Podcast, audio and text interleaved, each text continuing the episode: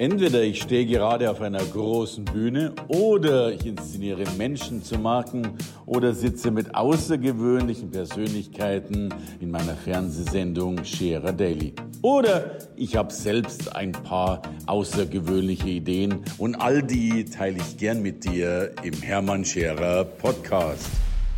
Ich habe ja früher bei Veranstaltungen gedacht, Mensch, da gehst halt rein, knipst das Licht an und dann geht's los. Mittlerweile durfte ich lernen, dass der Rahmen um eine Veranstaltung mindestens so wichtig, nein sogar wichtiger ist als der Inhalt selbst. Und es gibt einen Mann, der diesen Rahmen auf so wunderbare, auf so unnachahmliche, auf so großartige Weise schaffen kann wie er.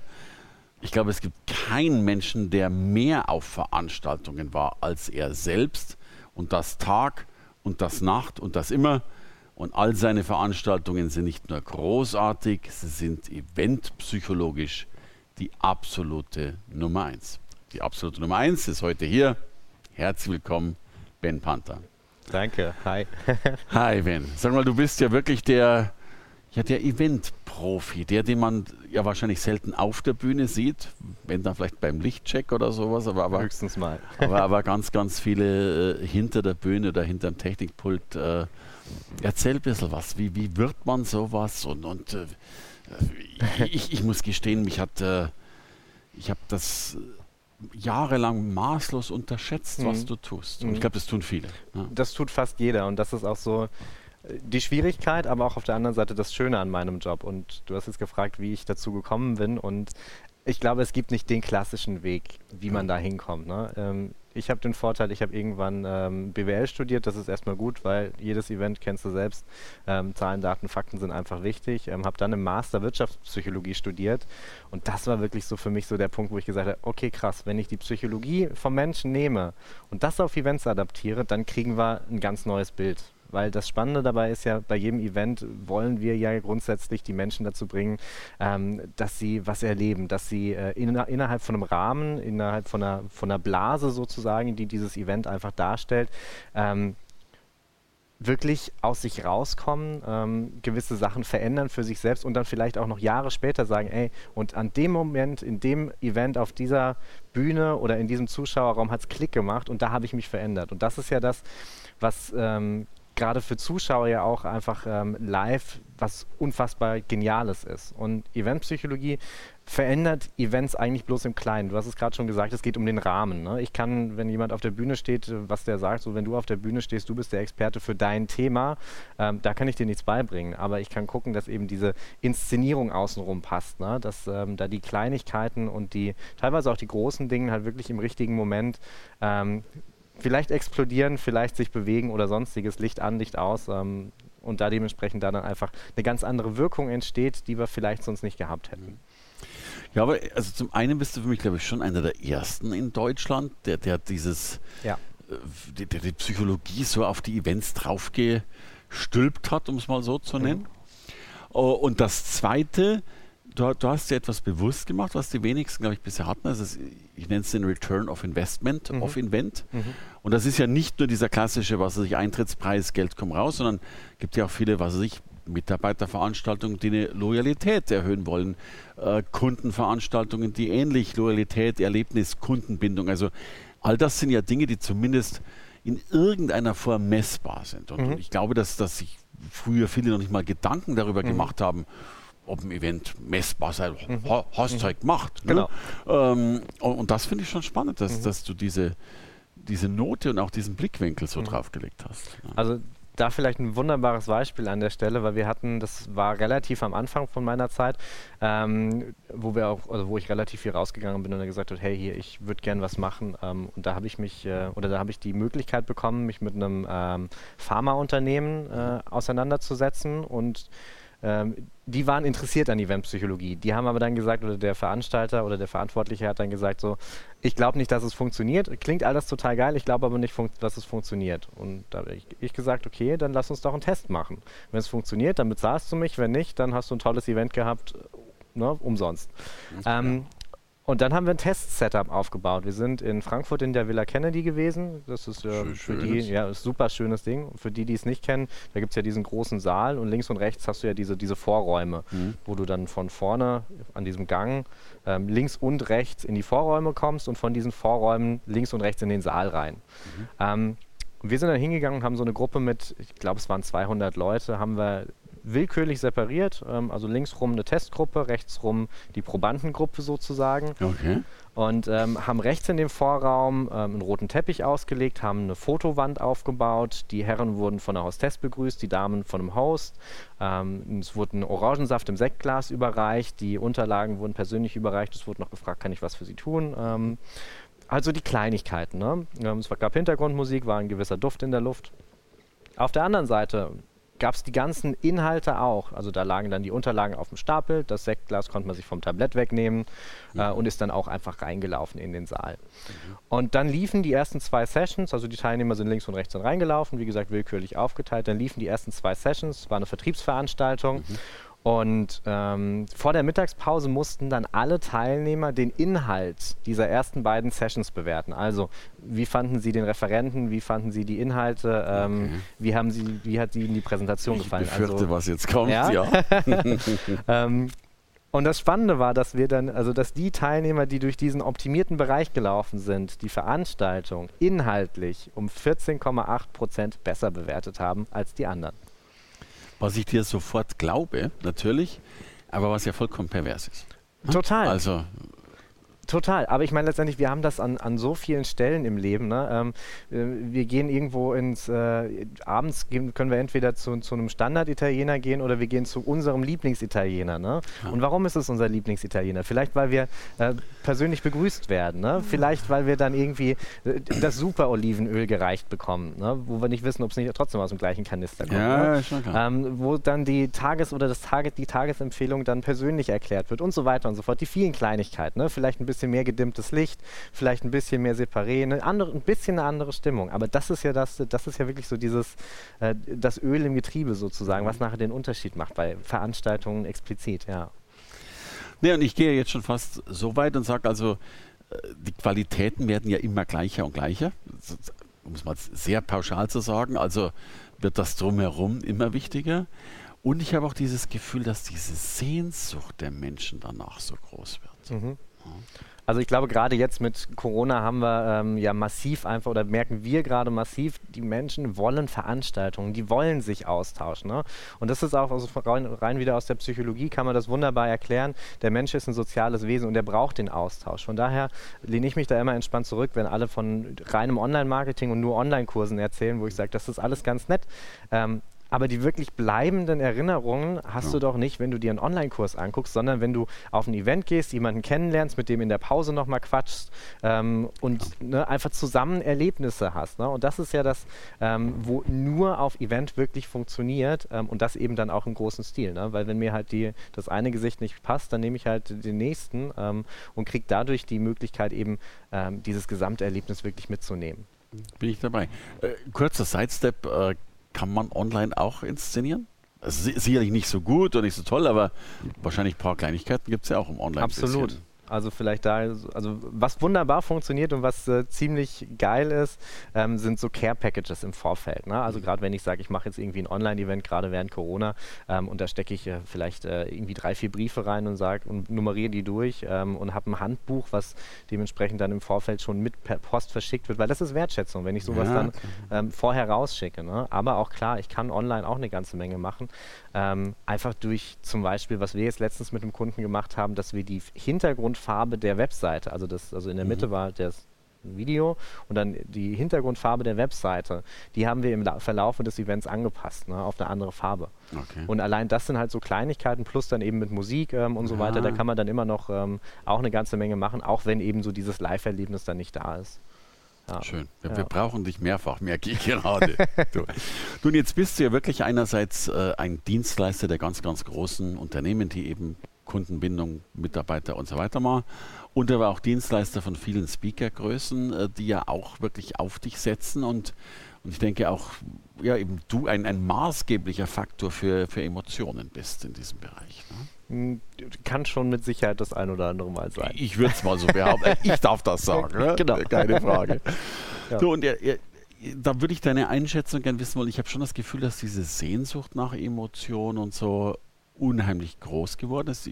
Ich darf mein Learning berichten. Ich bin ja eher so ein pragmatischer. Jo, setzen wir uns hin, machen fertig und dann haben wir es fertig. Und dann habe ich bewusst mal ein Jahr noch zu meinem Team gesagt, wir machen jetzt mal alle Dinge, die wir nie tun würden. Mhm. Angefangen mit dem schlimmsten Luftballons. Mhm. Ja, und also und habe also tausend Sachen gemacht, die ich, die ich vollkommen deppert fand. Und jetzt kommt natürlich genau das, was du vorher schon gesagt hast. Die Begeisterung war wahnsinnig. Mhm. Ja. ja.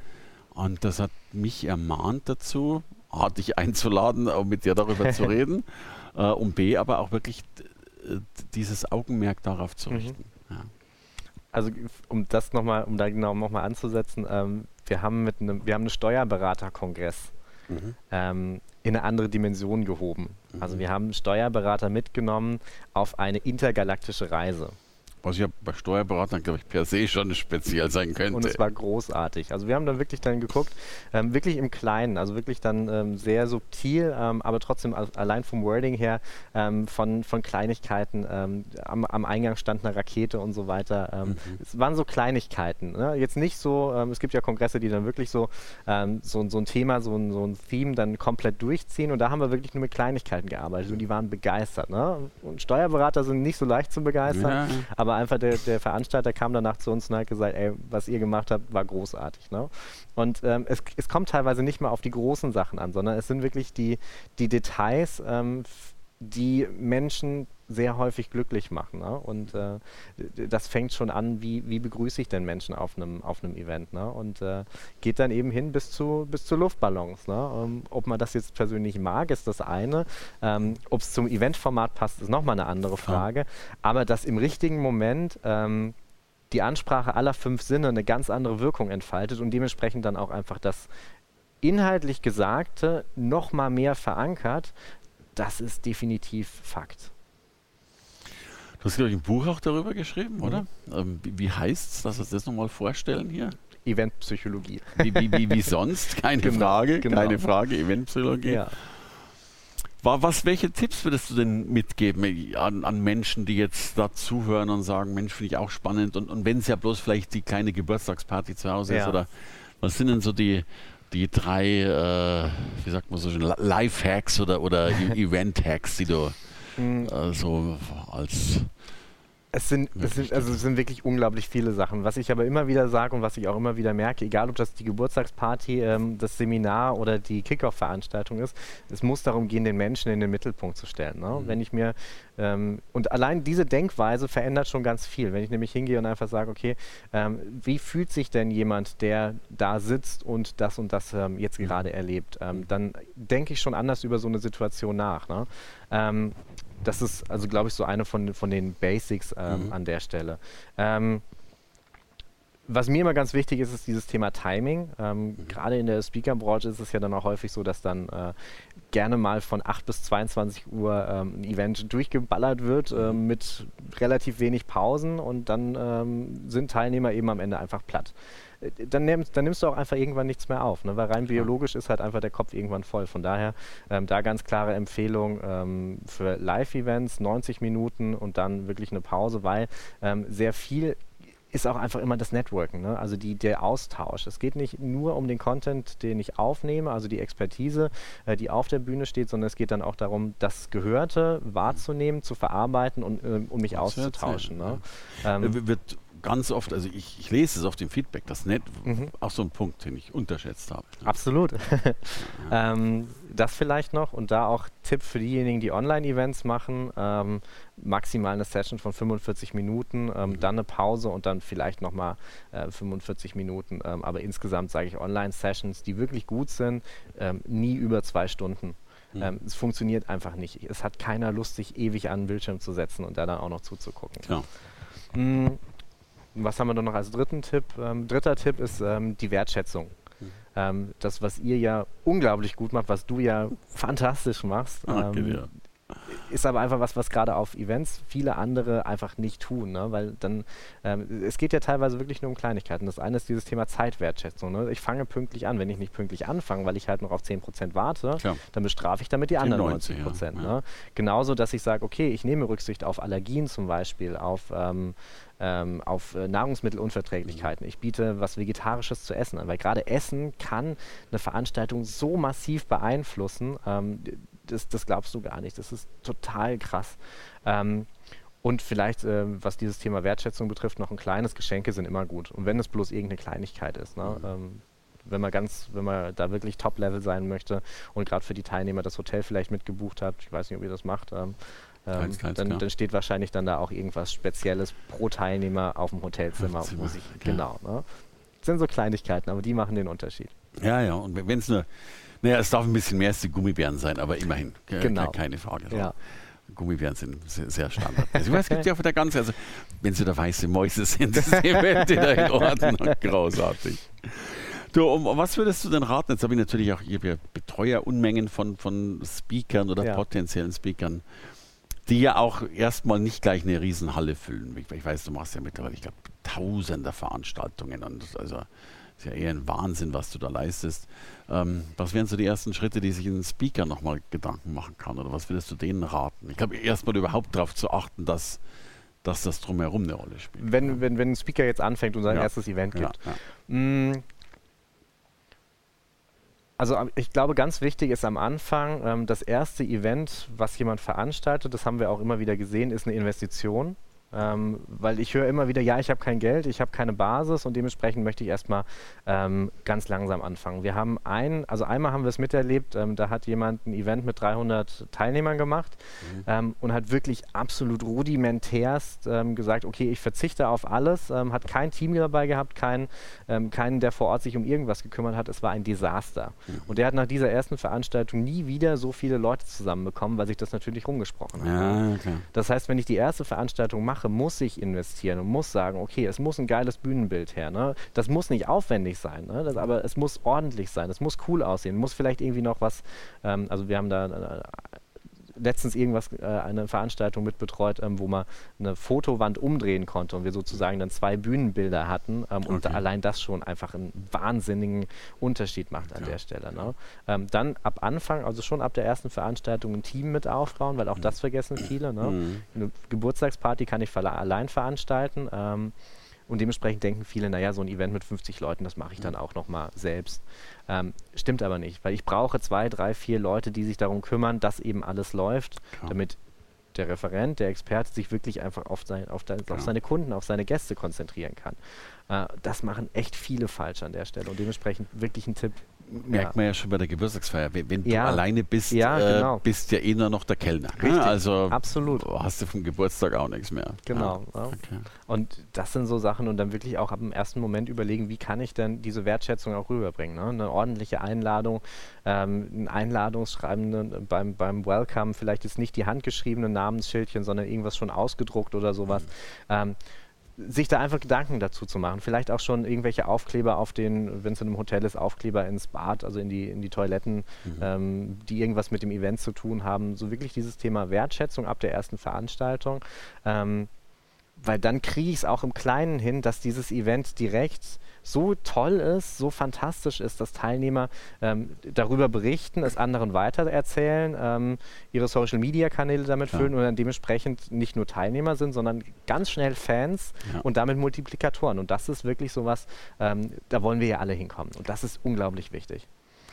So, und da, glaube ich, bist du der Top-Ansprechpartner. Das ist eine Firma dazu, Event Panther. Genau.